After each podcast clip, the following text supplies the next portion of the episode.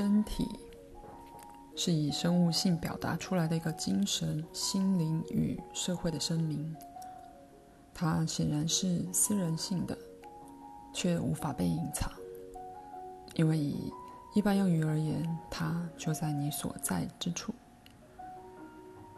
个别的身体，因为存在于其他相似身体的范围里，所以它才是现在的这个样子。我这么说是指一个特定现在的身体，预设了它是由过去相似的生物而来，它也预设了同一时代的身体相似性。举例而言，如果一个成年人类，被一个由另一个世界来的外星人看到，某些事实将会非常明显。即使这样一个外星人在鸟无人烟的地方碰上了人类单独一员，这个外星人也可以由这个个人的外表与行为做出某些假定。如果此地球人开口说话，那个外星人当然立刻会知道这是个会沟通的动物。而在发出来的声音里，认出一些包含着目的与意图的模式。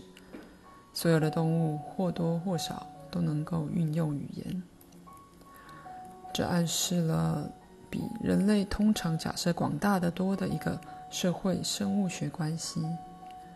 从地球人的外表，那个外星人应该能够推断出你们星球上各种元素的比例。这是由你们移动的方法、肢体以及肉眼视觉性质预测出的。那么，虽然每个人在出生时是个人性的，是个人性的跳入这个世界，但就每一族类的每个成员而言，每个出生也真的代表了一个努力，一次胜利的努力。因为生命的微妙平衡对每个诞生要求十分精准。精确的条件，那是没有一个族类可以单独保证的，甚至对他自己的同类也无法保证。谷子必须生长，动物必须繁殖，植物必须尽到它们的那一份力。那样说来的话，光合作用统治一切。所有的季节必须维持住一些稳定性，雨必须落下，但又不能太多；暴风必须肆虐，却不能太具毁灭性。在这一切背后，有一种生物上与心灵上的合作性冒险。所有这些都可以被我们假设的外星人从一个单独的人类身上看见。待会儿还会再回来谈我们的外星人。细胞拥有社会性的特质，它们有一种与其他细胞联合的倾向。它们自然的沟通，自然的想要移动。在做这种这样一种声明的时候，我并没有将细胞拟人化，因为想要沟通与移动的欲望，并非专属于人类和动物。人类想旅行到其他世界的欲望。就与植物想把它的叶子转向太阳的渴望一样自然。人的物理世界，连带所有的文明与文明面、文化面，甚至连带科技与科学，基本上都代表了人类思想沟通，想向外移动，想创造，想把感觉到之内心状态客观化的与生俱来驱策力。你能想象到的最私密的生活，也是一件非常社会性的事。离群索居的隐士，不只依靠他身体细胞在生物性上的彼此合作，而且依靠自然界连带它所有的生物。那么，身体不管如何私密，却仍是一个公众的、社会的、生物性的声明。不管用哪种语言。说出来的一句话都有某种结构，它预设了一张嘴和一个舌头，那种必要的身体组织，一个心智，某种世界声音在其中具有意义，对声音的本质，其组合模式，重复的运用，以及对神经系统的了解等非常精确且十分实际的知识。我的读者当中很少有人拥有这样这种有意识的知识，但大多数人却能够把话讲得相当好。因此，你的身体好像是拥有一种十分实际的资讯，而据以行事。你几乎能以声音表达任何想表达的想法，纵使你对自己的话如何讲出来几乎没有概念。那么，身体是适合去行动的，它是非常讲求实用的，而首要之物就是要探索及沟通。沟通暗示了一种社交性，在身体之内已经天生具有为自卫所需的每一样事物。身体本身逗引小孩子去说话、爬行与走路、找他的伴。透过生物性的沟通，使得小孩子的细胞觉察他的物质环境、气温、气压、天气状况、食物供应，而身体对这些情况反应。以非常快的速度做出一些调整。在细胞层面上，世界以一种社交、社会性交流的方式存在。在其间，细胞的生与死都未有所有其他细胞所知；而在其间，一只青蛙和一颗星星的死亡有着相同的重要性。但在你们的活动层面，你的思想、情感与意向，不论有多私密，都形成了内在沟通环境的一部分。这个内在环境对那个族类的福利而言，就与物质环境一样的切体且重要。它代表了潜力的集体心灵库藏，就如这个地球提供了潜力的一个物质库藏。当在世界的另外一区有次地震时，在你们自己国内的陆块也多少受到了影响。当在世界的其他地区有心灵的地震，那时你们会受到影响，而且常常也达到相同的程度。以同样的方式，如果你自己的身体，有一部分受了伤，那么其他部分也感受到那受伤的效应。一次地震在它发生的地区可能是一次灾难，纵使它的存在矫正了不平衡，而因此促进了行星的生命。在一次地震的临接地区里有相当活跃的紧急行动，援助也由其他国家送进来。当身体的一个地区爆发时，在当地会有紧急措施，身体其他部分也会把救援送到受害的部分。身体上的爆发，虽然在那个病发处也许看起来是一个灾难，不过那也是身体防御系统的一部分，目的就是要保证身体的整体平衡。因而就生物学来说，疾病代表了在作用的整体身体防御系统。我试着简单的说：若没有一些疾病的话，身体无法耐久。首先，身体必须在一种不断改变的状态，做出快的你无法追随的决定，调节荷尔蒙的浓度，维持它所有系统之间的平衡，不在。不只在与他自己身体的关系里，也还是在于一个不断改变的环境关系里。在生物学的层面，身体常常产生自己的预防医学或接种，好比说，透过寻找在环境里因着自然、科学或科技关系而产生的新或陌生物质。它吸收了一小剂的这些东西，而换了一场那个病不去理它的话，很快就会消失。当身体由它利用了所能利用的不论什么之后，或者当身体可以与这个仿佛的入侵者和平相处之后，这个人也许觉得不舒服，但是身体用这样子的方式来同化和利用那些否则会被视为外来物的特性，借由这种方法使自己免疫。不过，身体之存在还得与心智相争，而心智产生了一个内在的观念环境，组成身体的细胞并没有试图去理解文化世界，于是。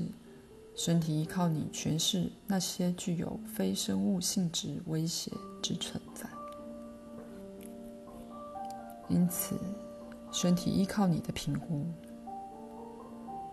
如果那个评估跟生物上的评估相吻合，那么你与身体就会有一个很好的合作关系，身体就能叙述而清楚的反应。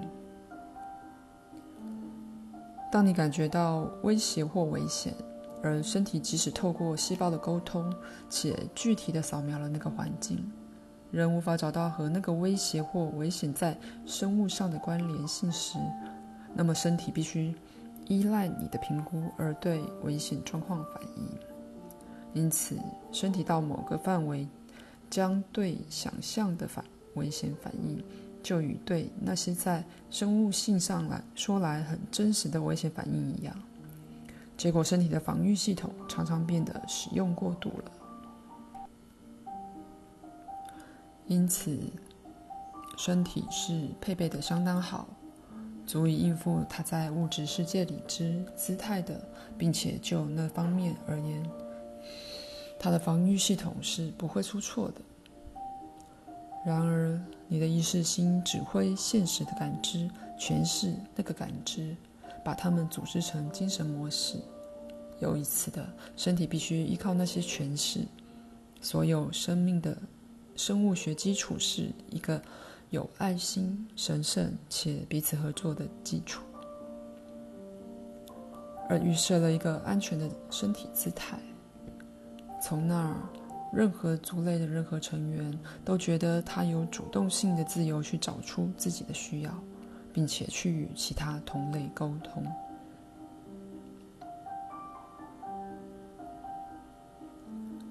相信动物并不拥有想象力是现在流行的说法，但这是个相当错误的信念。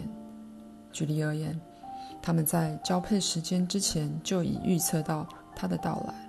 他们全都借经验学习，而不管你们所有的观念如何，在任何层面，没有想象力的话，学习都是不可能发生的。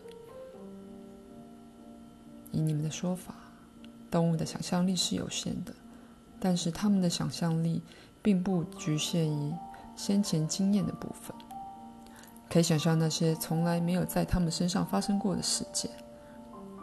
人在这方面的能力是远为复杂的，因为在他的想象力里，他在与可能性打交道。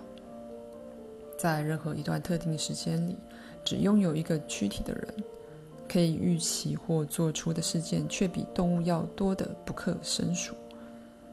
每一件事仍然只是可能的，直到他把它启动了。因此。响应人的思想、情感与信念的身体，就有多得多的资料要处理，而也必须要有一个清楚的范围，在其中能有简明的行动。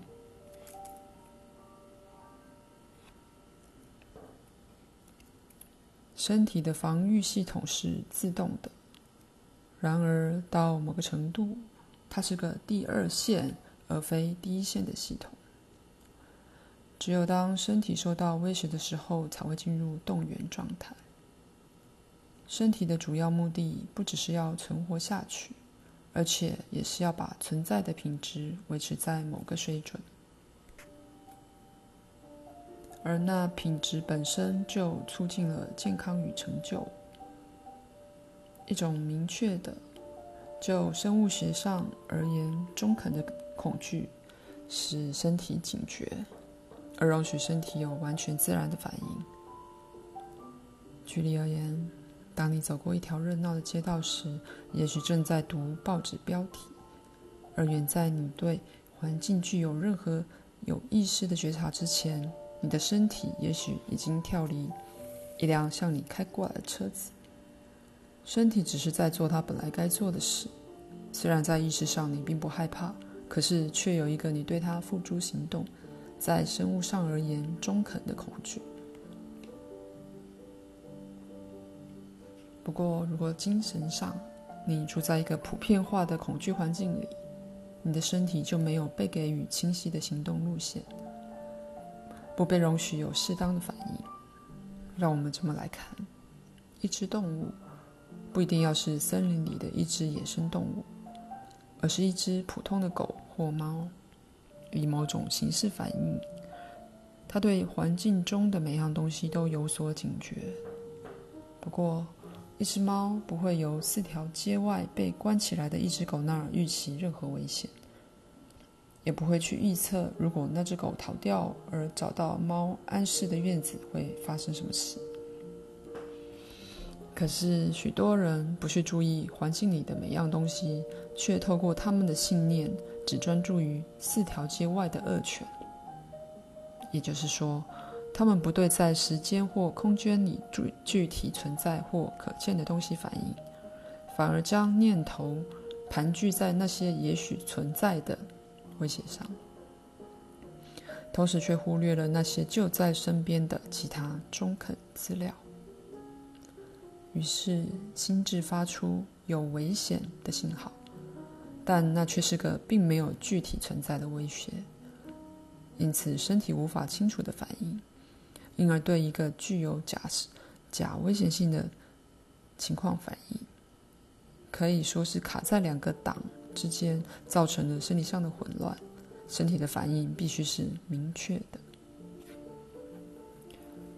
觉得自己健康、有活力与有弹性的整个感受，是一种概括性的满足状况，却是由众多明确反应所带来的。如果让身体自己来，它会对抗任何疾病，保护自己。但是，针对一般人对自己身体疾病过分的恐惧，他就没办法适当的自我防卫了。身体必须反映出你自己的感受与评估。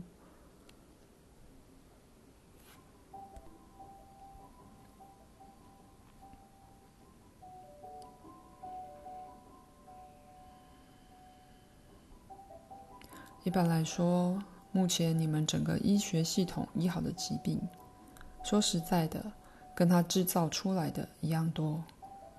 因为各式各样疾病的症状，都无时无刻如影随随、如影随形地追随你们。